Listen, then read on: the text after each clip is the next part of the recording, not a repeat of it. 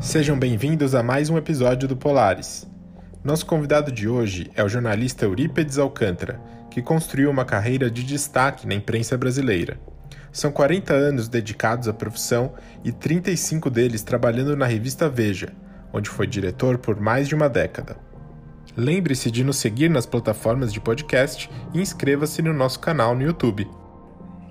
É, a gente vai começar com uma, uma pergunta, vamos chamar assim, do começo, né? Tá. Euripides, fala um pouco de como que você é, construiu essa paixão pela comunicação, né? Como é que ela te mordeu e você entrou nesse mundo?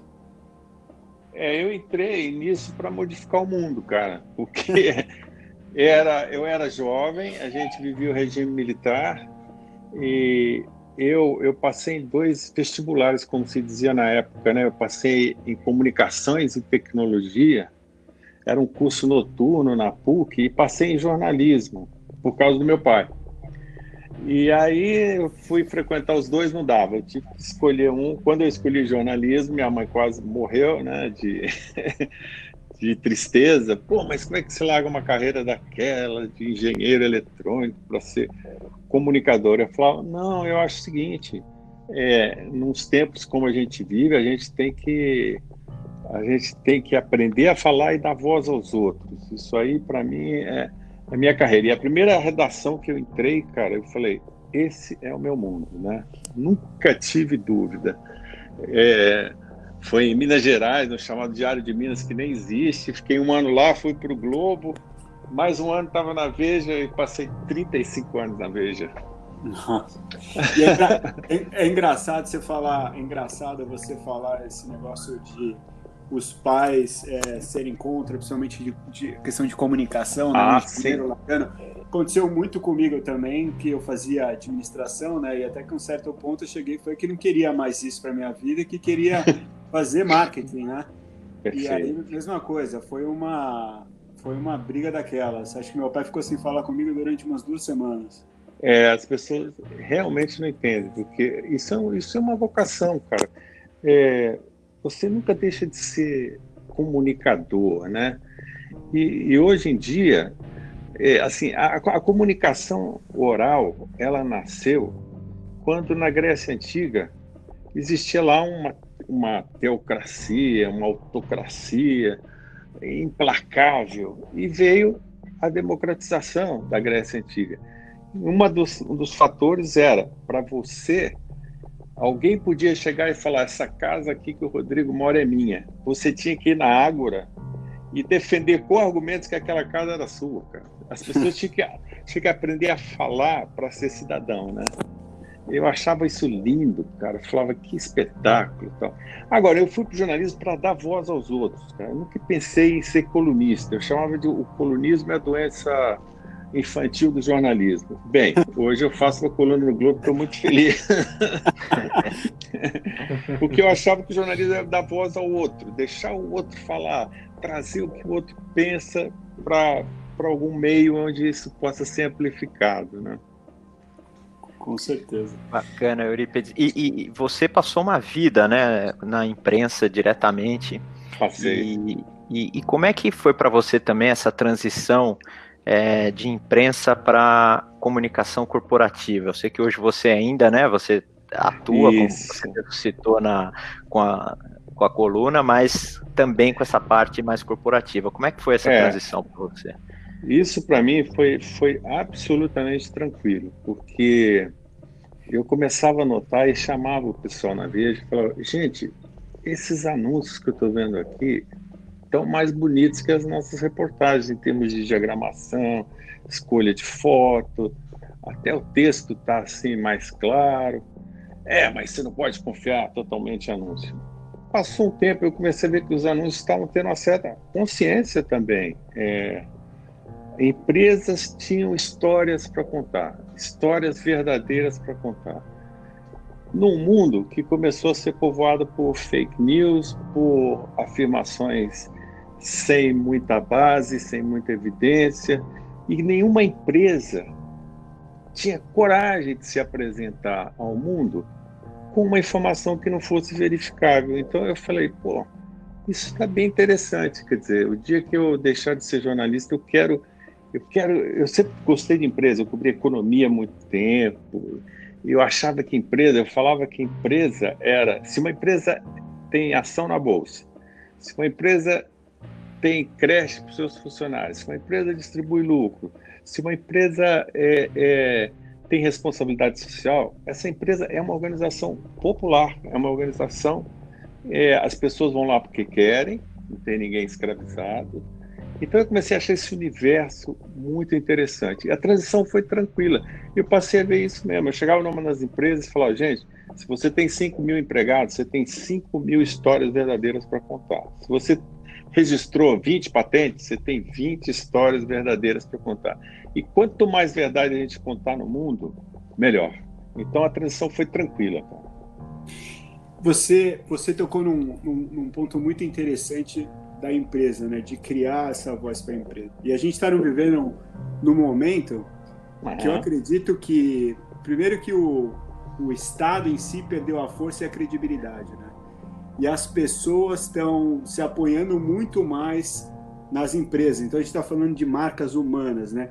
Você acha que as empresas cada vez mais vão ter um papel mais importante e, e, e fazer realmente essa transformação na sociedade? Eu estou achando que a gente está num período é, de transição de, de, de shareholder para stockholder, entendeu? Assim, é, maximizar o lucro do shareholder sempre foi o objetivo da empresa. E ao fazer isso, ela era obrigada a ser competente, ela era obrigada a, a atuar positivamente na sociedade, ela dava um lucro. Agora, isso é, é, me parece que está sendo um pouco. As empresas descobriram na pandemia que você, você o, por exemplo, que a Mil fez, cara, que saiu no Jornal Nacional, é estupendo. As pessoas olham aquilo e falam, mas 38 milhões de doações e isso e aquilo bem pensado, bem dividido, é, com accountability e tal. Eu não tenho dúvida que esses dois fenômenos, moral money, né? Você vê a Black, a BlackRock uhum. decidiu que não põe mais dinheiro em empresa que polui, não põe. A, a JP Morgan não faz fusão, merger ou IPO de empresas que não tenham pelo menos duas pessoas é, representantes de minorias no board. Então isso vai, vai, vai pegando, cara. Isso vai pegando. Eu acho que isso não é só uma, uma, uma pequena. Eu acho que isso é uma inflexão mesmo, cara. A outra é a chegada dos millennials no, no comando das empresas. Por mais que a gente não queira a, ver, existe uma inflexão. Os millennials têm outra cabeça. Eles têm uma cabeça diferente dos pais. Eles querem usar o poder dele, gastar o dinheiro deles, diferentemente do que os pais fizeram. Isso é maravilhoso. E esses caras, segundo o Financial Times, os millennials vão ter 30 trilhões de dólares para gastar nos próximos 20 anos, em termos de investimento, em termos de compras. Eles não vão comprar coisas, artigos de couro daqui a pouco. Eles não vão querer comer carne vermelha, eles, eles não vão querer investir em empresas que não têm uma parte de ajudar os outros, não tem uma parte social muito forte, sabe? Então, eu acho que é uma inflexão, cara. Não é só a pandemia, não. A pandemia, eu acho que ela precipitou isso. E você, e você não acha que essa questão da... Você tocou no assunto dos milênios, né? Dessa, dessa nova geração. Certo. E, e, a, e principalmente com essa questão de, de comunicação, né? Dos veículos, tudo como que você vê essa, essa mudança, né? Que você, você trabalha nesse meio há muito tempo. Como que você vem, é, vem chegando essa, essa transformação de veículos, de comunicação, e principalmente para poder atingir essa, essa, essa nova geração?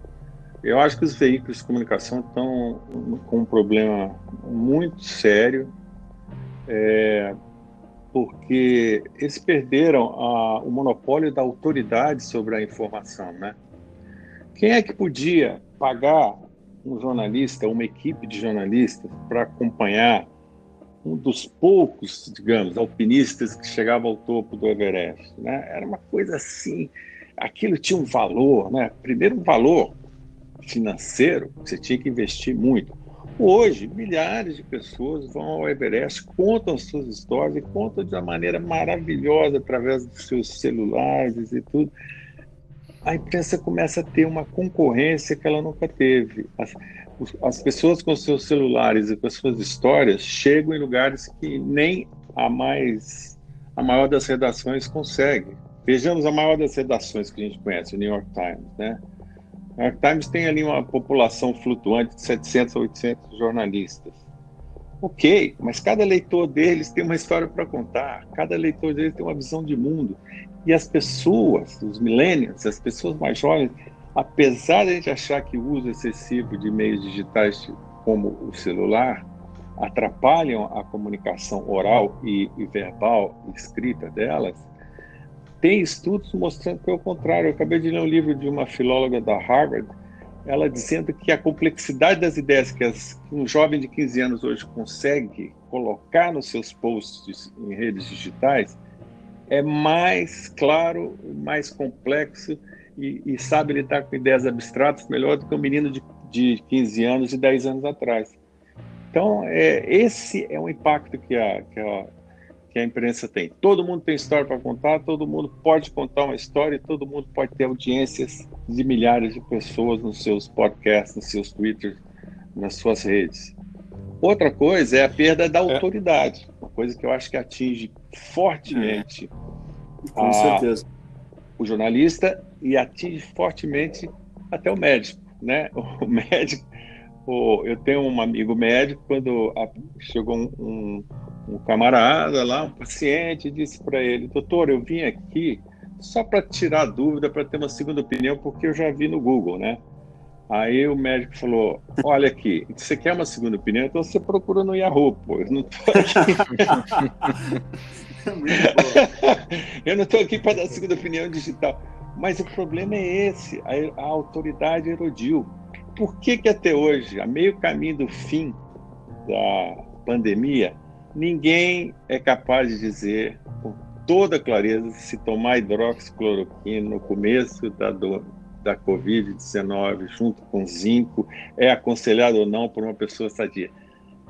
Todo mundo tem a sua opinião sobre isso. Aí um médico fala, é mais uma opinião. Isso para mim é um perigo. Isso eu vejo como. Mas a autoridade é que está em discussão, sabe? A autoridade está sendo questionada por pessoas que têm, às vezes, evidências corretas, às vezes não têm. Né?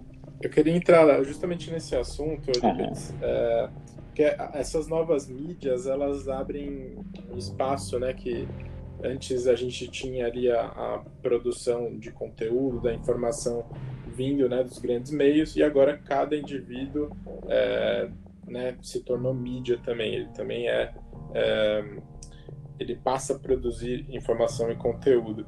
Diante dessa é, profusão aí de, de informações e que muitas vezes não são confiáveis, né?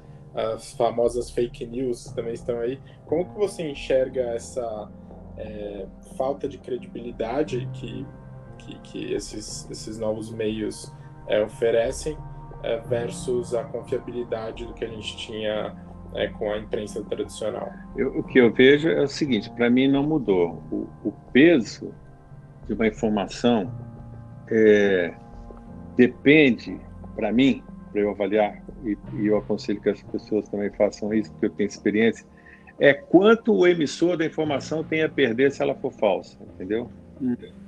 Você entendeu? A mil não pode uhum. chegar a dar uma informação falsa, porque ela tem muito a perder. Um blog uhum. qualquer, um, um, um, um, cara no Twitter, ele não tem nada a perder. Então, essa, para mim, é o, é o, como dizem os americanos, o litmus test. Depende do quanto você tem a perder ao dar vazão a determinada informação. Aí você vê, olha, esse cara, se, se isso aqui se mostrar falso, ele tem 50 anos de história a perder, ele tem uma empresa inteira a perder, ele tem uma marca a perder, sabe? Então, eu acho que essa, essa continua sendo, para mim, a, o padrão ouro de saber se eu devo confiar ou não em determinada informação, é, principalmente polêmica, duvidosa, né?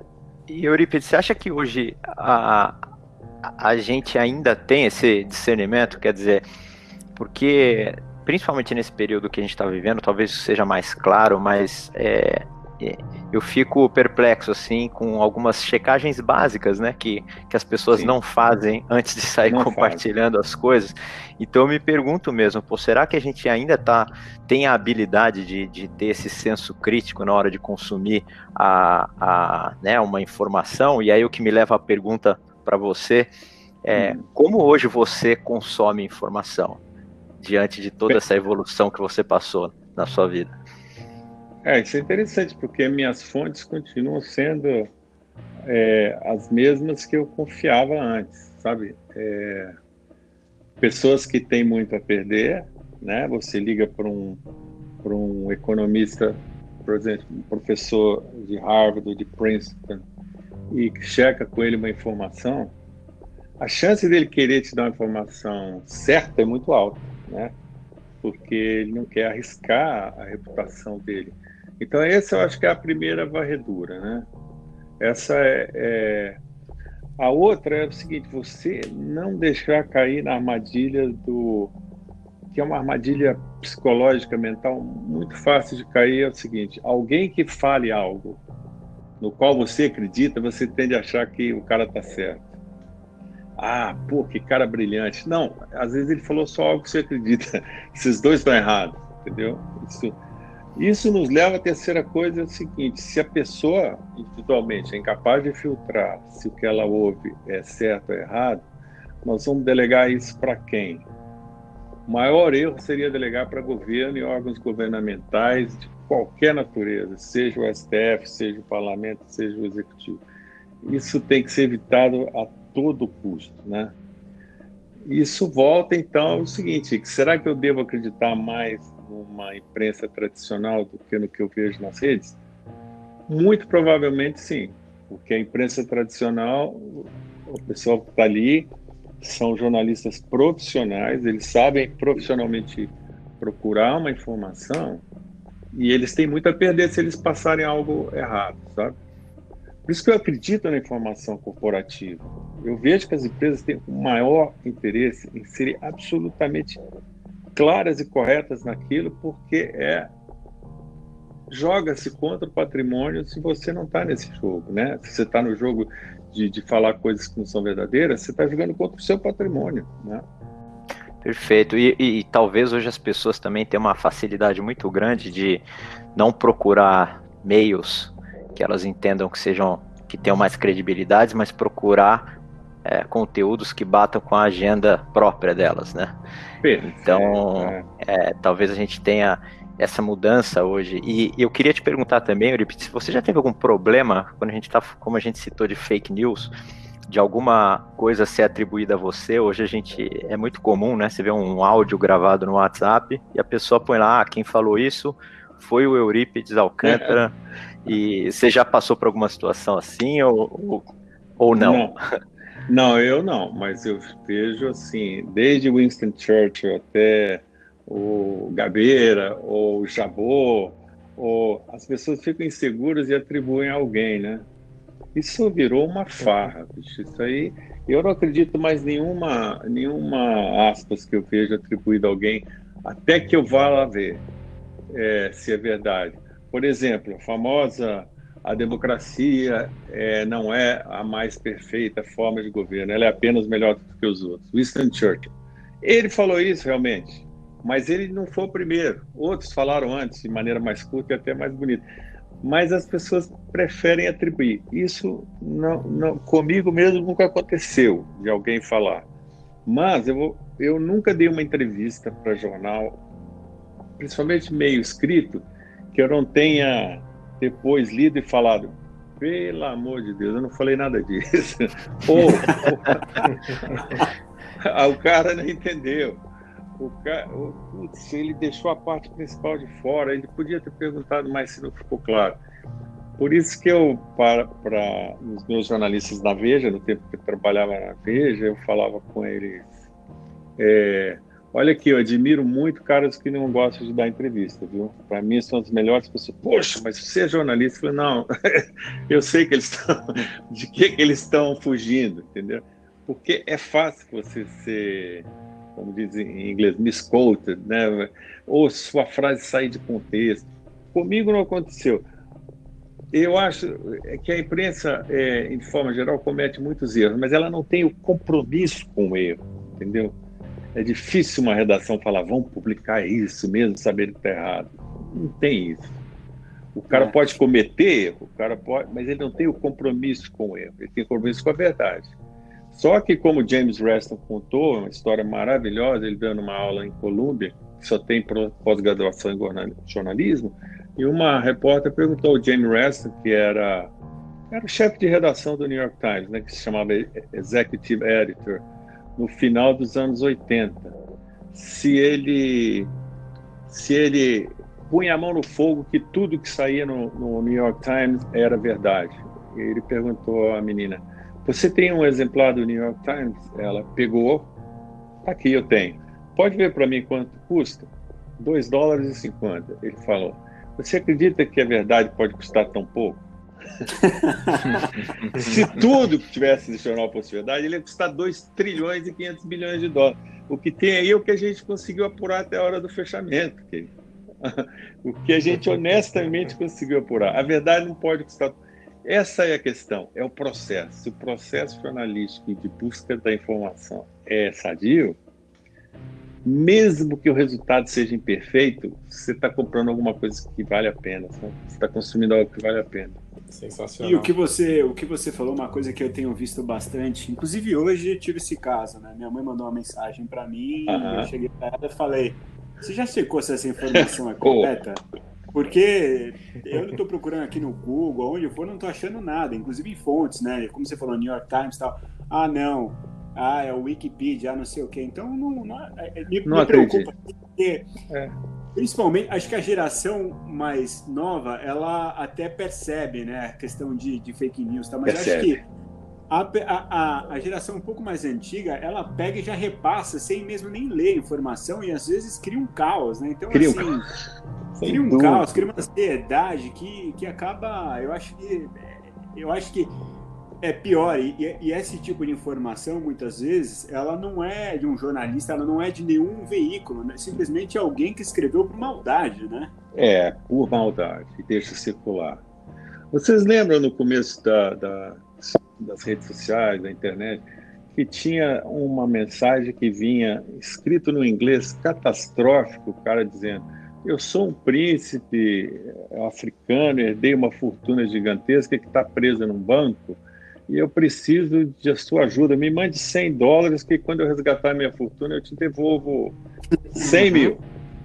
Essa foi a primeiro golpe de internet clássico.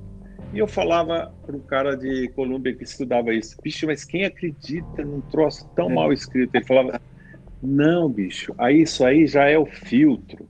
Porque se o cara, se você nivela por nível da informação pelo nível da linguagem, as pessoas que falam, não, isso aqui é maluquice, não lê. Então você já filtra o seu, o seu público. É o público mais provável de acreditar naquilo, porque ele é incapaz de ver se aquele texto é, é verdade ou não, é bem escrito ou não, sabe? É, é terrível, cara. Eu acho que a, é, eu acho que a fake news sempre existiu. O que mudou foi a velocidade com que ela chega e se espalha. É, é, é a questão da, da, é. da, de você ter liberdade de informação e expressão, né? É, o conceito nasceu na, na primeira emenda americana, é levado a ferro e fogo Lá não se brinca, as pessoas podem falar, devem falar, desde que não seja aquele clear and present danger. Você não pode gritar fogo dentro de um teatro lotado, porque as pessoas vão sair correndo, vão se pisotear e morrer. Então, esse tipo de informação, a, esse tipo de informação, a liberdade de expressão constitucional não cobre. Então, o que, é que ela cobre? Ela cobre o, o o conflito do militante comunista, do militante anarquista, dizendo vamos explodir tudo, vamos quebrar tudo, tal. Era um panfleto distribuído à mão, né, ou julgado da sacada dos prédios, da, da, dos prédios. Isso ela cobria. Agora, será que hoje, com uma mensagem viral que pode atingir milhões em segundos, continua valendo esse princípio? Quer dizer, Né? É, é complicado, cara. Eu acho. Eu sempre fui defensor absolutista da tese da liberdade de expressão.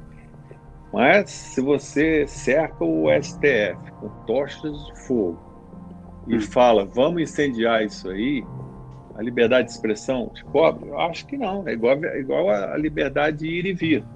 Ela está na Constituição, ela é uma cláusula pétrea. Ninguém pode te impedir de ir e vir, mas pode te impedir de pegar um caminhão e passar em cima da calçada. De... ah, estou indo e vindo. Não, cara, não é isso. Né? Tem que saber se você. Eu acho que agora começou uma, uma discussão que você tem que pensar o grau de, de, de maldade real que você pode produzir com palavras.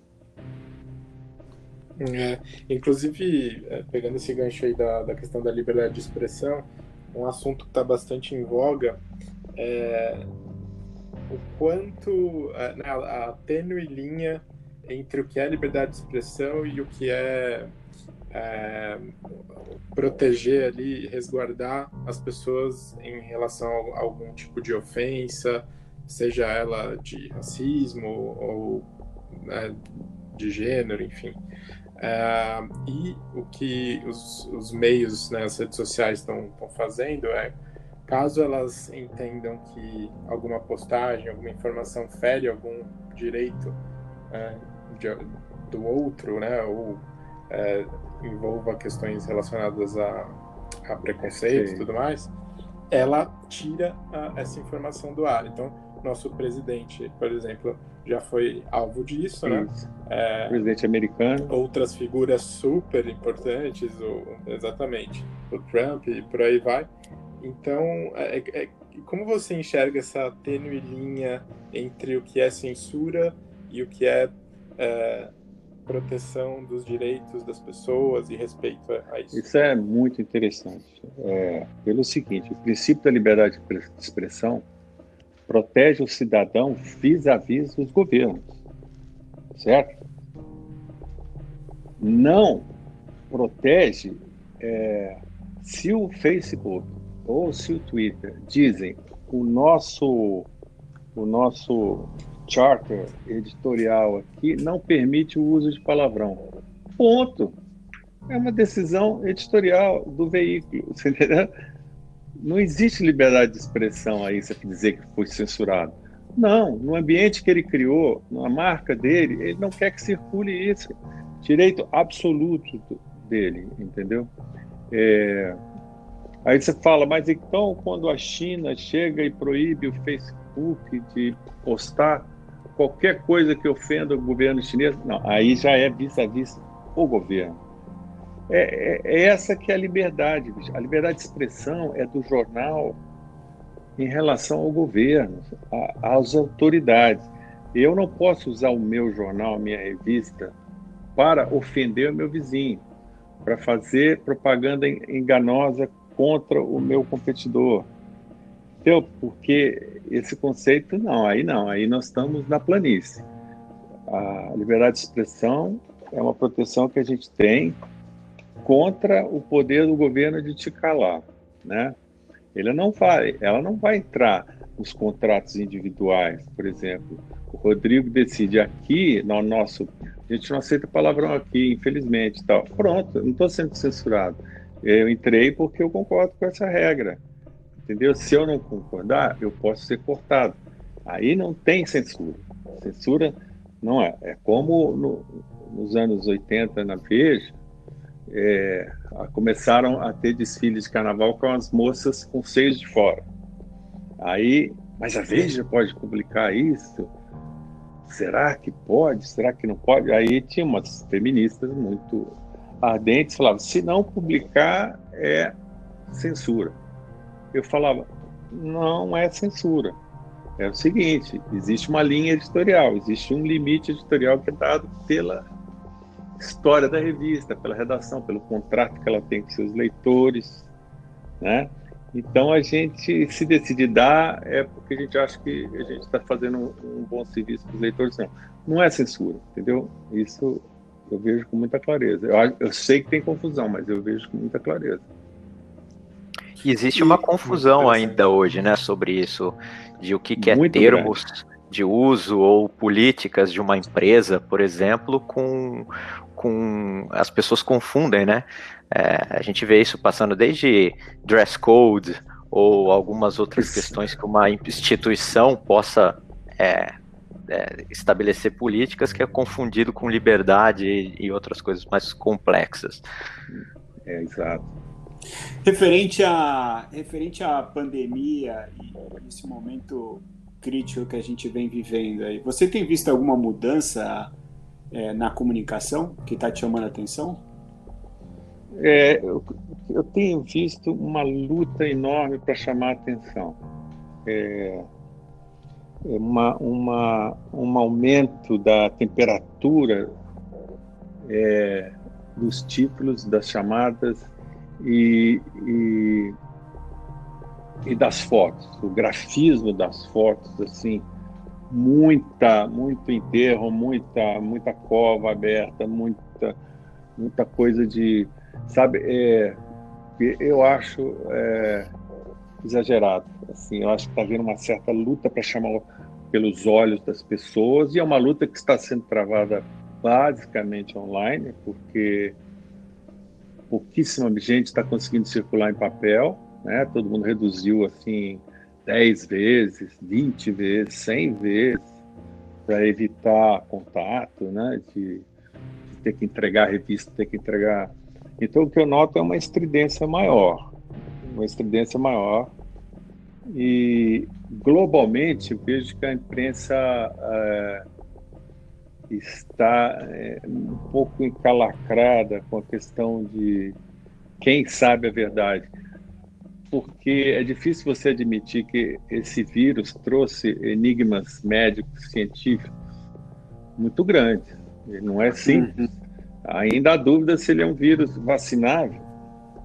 Exato. Aí o que, que você faz? A empresa moderna disse que chegou na fase 2. Aí a bolsa explode de alegria. Fase 2 da vacina.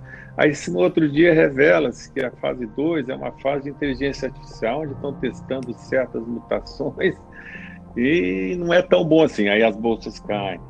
Então, quer dizer, a imprensa, num ambiente assim, ela não consegue ter um porto seguro. Ela é obrigada a flutuar de acordo com o que chega.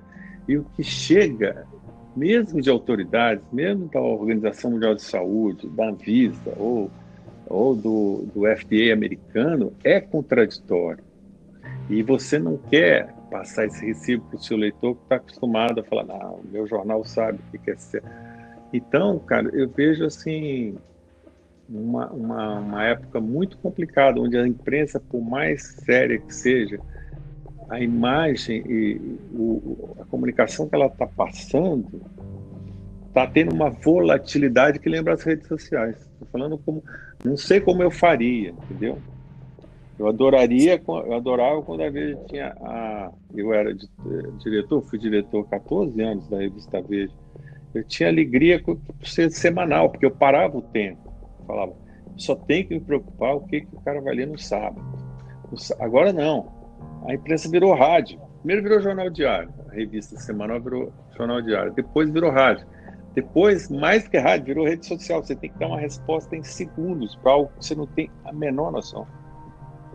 É engraçado você falar esse negócio, porque essa essa maluquice né, da informação de tá certo, tá errado, isso sempre existiu, né? Eu lembro até brincava de ah, um dia comer salmão é ruim. Aí outro dia, ah, depois sim. de um mês, comer salmão é bom. Sim. Aí você fica meio perdido, né? Você fala, pô, mas quem está ditando essas regras? Que tipo de estudo é esse? E, e, e hoje está bem claro, assim, que é, é muito volátil mesmo. É volátil. Só que não era tão decisivo, né? Assim, você não vai morrer amanhã se você comer salmão. Exatamente, exatamente. Não, é isso aí. É outro, mas, é outro nível, outro mas grau de mas você tem toda a razão. O café e o ovo também são as genis da ciência, né? Assim, cada dia é uma cor. Café é bom para o fígado. Não, café é mato. Café é bom. O ovo também pode, não pode, pode, não pode, pode, não pode. A vida inteira foi assim. Mas não era é. decisivo, cara. Agora, não. Agora é decisivo. Máscara funciona? Não, claro que não. O vírus tem 0,16 a 45 microns. É, é, isso ele passa em qualquer malha, tal. Não, mas é, entendeu? É, é complicado quando você tem autoridades e imprensa com essa volatilidade que lembra a rede social, bicho. É, não é fácil, não. Só sei que nada sei, né? Só sei que nada sei. eu acho que tem, que tem que assumir. Só mudando um pouco de tema, eu acho que é uma curiosidade de, de muitas pessoas. É, tá. Eu tenho essa curiosidade também. Você trabalhou tanto tempo na Veja. Como é que surgiu as páginas amarelas? Né? Que isso é uma referência no Brasil inteiro. Ah, essa é uma história que... O inteiro conhece as páginas amarelas. É que o Roberto Tibo adorava contar. Teve um anunciante porque as, as revistas são fechadas por cadernos, né? Então, o, aquelas primeiras páginas que você lê, elas são fechadas no mesmo dia que são fechadas as últimas páginas, porque é um caderno, entendeu? E os cadernos mais quentes vão para o meio da revista. Então, o que aconteceu? Um, um anunciante quis publicar quatro páginas amarelas lá no fundo. Como a gráfica não conseguia fazer isso sem que as quatro primeiras também fossem amarelas, o, o, diretor teve uma ideia, pô, vamos criar as páginas amarelas. Você acredita que foi isso? Pelo menos a história que o Roberto Tipta contava, eu nunca vi ninguém desmentir. E depois viraram as, as entrevistas mais importantes, né? Sempre todo, ah, mundo, sim. todo mundo quer aquele espaço da revista, né? Aquela, aquela era muito cobiçada. Porque eu te diria, porque é, é, o que o cara falava, o que a pessoa falava, tinha um tratamento editorial honesto. Você ligava de novo para perguntar se aquela frase foi aquela mesma. Você não estava procurando só um, um lapsus língua, uma distração do cara. Porque hoje, se a pessoa fala algo, você fala, opa, nem pergunta mais, porque senão você vai perder isso. O cara falou, azar dele. A gente ligava e falava, você quis dizer aquilo mesmo? E mesmo assim, às vezes escapava coisas. O nosso, é, o nosso grande editor de economia falava inglês perfeito, morou em Londres, entrevistou o, o primeiro-ministro Tony Blair no Brasil, e o Tony Blair disse que ia manter a moeda a, é, que, não, que, ele ia, que a, a, Inglaterra finalmente, olha só, como é muito tempo. Tony Blair dizia que a Inglaterra finalmente ia entrar na, na na União Europeia tal e aderir às regras de comércio e tudo. Ele entendeu que a, a Inglaterra ia adotar a moeda, o euro. Putz, saiu na amarela. Tony Blair disse que a amarela, que a, que a Inglaterra vai adotar o euro. Quando saiu isso, foi uma comoção mundial. e aí a gente desmentiu só na outra semana, acho que nem tinha internet ainda, tal. Não, o que ele quis dizer é que vai entrar na, não significa que vai vai passar a usar o euro, né? Então isso, isso acontecia muito. É um poder incrível, cara. É, é uma, era uma publicação assim de, de uma referência mesmo, né? Tinha uma, tinha uma tiragem assim, que era a terceira do mundo, né? só depois de Time News é uma coisa absurda. Mas esses ah, tempos se foram, né? Hoje você tem que se medir na internet, né? Você tem, você, você tem que ir é. pro. Você tem que ir combater na internet. E a internet tem regras que não favorecem a verdade. Essa é uma constatação muito complicada. Não estou dizendo que, que os jornais e revistas estão baixando a, mas você tem que usar, por exemplo, um negócio que chama Search Engine Optimization. Se você quer ter uma chance do cara procurar no Google determinada notícia e ir para sua página, você tem que usar determinados termos que são os que são mais procurados no Google. Então você já está sendo influenciado, entendeu? Verdade. Não é legal. É. Bem colocado. Eurípides, é, a gente tem aqui um, um jogo de cartas, ah. uma série de perguntas. A gente costuma é, escolher aqui uma delas e, e ler para o entrevistado. Tá legal. Vamos lá? Vamos lá. Então, então vamos lá. É, se você pudesse conhecer uma figura histórica, quem você escolheria e por quê? Se eu pudesse escolher sentar com conhecer uma figura histórica, é. sentar e conversar, Entrevistar, Exato. poderia ser até entrevistar, né? Exato. entrevistar, cara, eu, eu queria o Albert Einstein, não tenho dúvida. Porque o Einstein tinha uma maneira de checar ideias dele e dos outros que ele em alemão chamava Gedankt Experiment, que é simplesmente um experimento mental. Ele passa, ele chegava para a pessoa e falava: "O que você quer me dizer é isso?" e fazia uma construir uma imagem. Você quer dizer que se todos os trens saírem da estação de Zurique ao meio-dia, todos os relógios da Suíça vão estar marcando meio-dia, porque o seu trem saiu meio-dia. Isso que você quer me convencer? E se o relógio estiver parado na estação? Entendeu? Ele trazia a coisa para o visual, para o geométrico, para a coisa. Então, é, essa contribuição dele, eu, eu, eu, eu, aproveitaria muito uma conversa com ele. É, muito legal. E, Eurípides, a gente também, é, no na segmento final do nosso podcast, a gente tem um, sempre pergunta para que passem para a gente uma recomendação de livro e de filme. Então, se você tá. puder recomendar para os nossos ouvintes um livro e um filme, o que, que você recomendaria? Você fala é, livros históricos ou livros de qualquer tempo? Qualquer, qualquer tema e tempo, o que você quiser. Bem, é, eu sou um leitor assim onívoro e é, uma, um absurdo tanto que eu, que eu leio sem parar, sabe? É, Para citar um livro, é, acho que um, um livro assim que que eu acho que ajuda a, a entender o Brasil, sabe? É, a entender o Brasil e entender as diferenças regionais, a entender a, a busca para encontrar é, a civilização brasileira que é comum a todo mundo, eu acho que as pessoas têm que ler os sertões. Viu? É bom mesmo. Sabe, é, o sertão, sertões é, é, assim, obrigatório. Não é só a linguagem, não, mas o Euclides da Cunha, ele carrega com ele todos os preconceitos do, do paulistano é, branco, cristão, europeizado, mas ele encontra e se deixa e se deixa emocionar por, por tipos humanos que que você que fizeram o Brasil, sabe, de todos os tipos, acima e abaixo das culturas que ele valorizava ou não. Então acho que assim fundamental, né? Agora, um filme, assim, tem um filme que sempre que eu tô fala assim, agora não tem mais jeito, minha cabeça pirou mesmo, eu já estou no último, na última roda do, da sanidade. Chega, eu ponho Amarcord do Fellini.